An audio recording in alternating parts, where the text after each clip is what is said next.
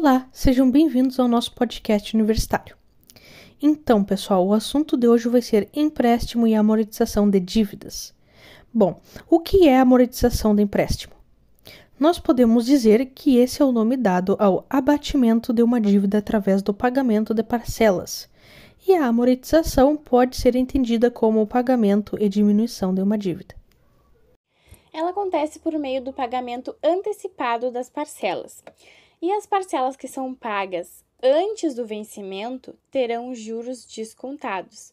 E o valor pago pelo contratante será menor que o da dívida total. Apesar de parecer uma excelente opção para quem está com dinheiro extra, a amortização não é tão vantajosa para qualquer pessoa, porque esse processo envolve custos e, na maioria dos casos, investir esse dinheiro seria mais rentável que a quitação adiantada. É importante conhecer as possíveis formas para o pagamento.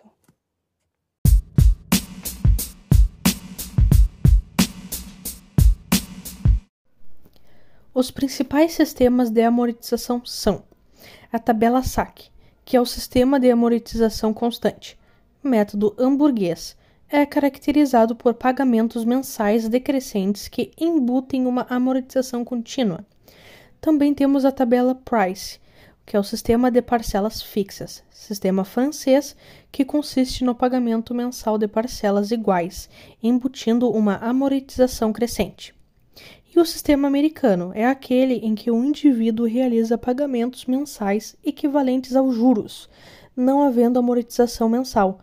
A amortização é total da dívida inicial feita em um único pagamento ao final de um período estipulado.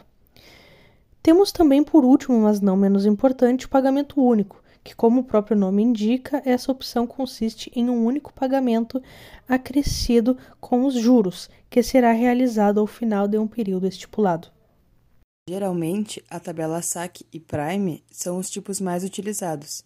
Contudo, ainda é necessário realizar todos os cálculos para determinar se alguma delas se encaixa com as suas finanças.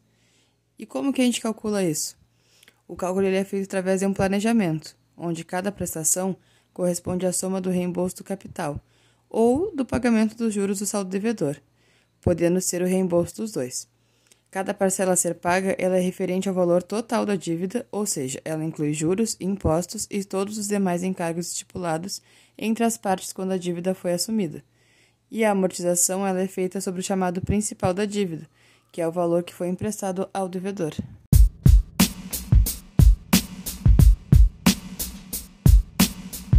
Agora, vamos ver alguns exemplos para ver como funciona realmente tudo isso na prática?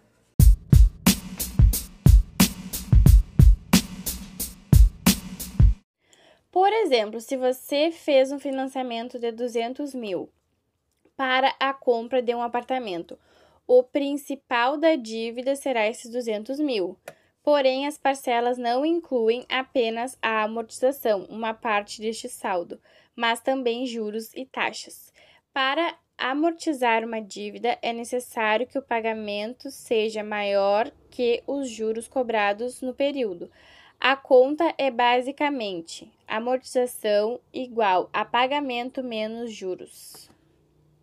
Ou seja, o valor amortizado é o que sobra do pagamento depois de descontados os juros. Por exemplo, se uma dívida inicial de mil reais acumulou 50 reais de juros após um mês e foi feito um pagamento de 90 reais, então a amortização foi de 40 reais. 90 menos 50, 40. Pode ser uma alternativa a ser levada em conta para quem quer se livrar de uma dívida rapidamente. Bom, pessoal, por hoje é isso. Até a próxima. Tchau, tchau.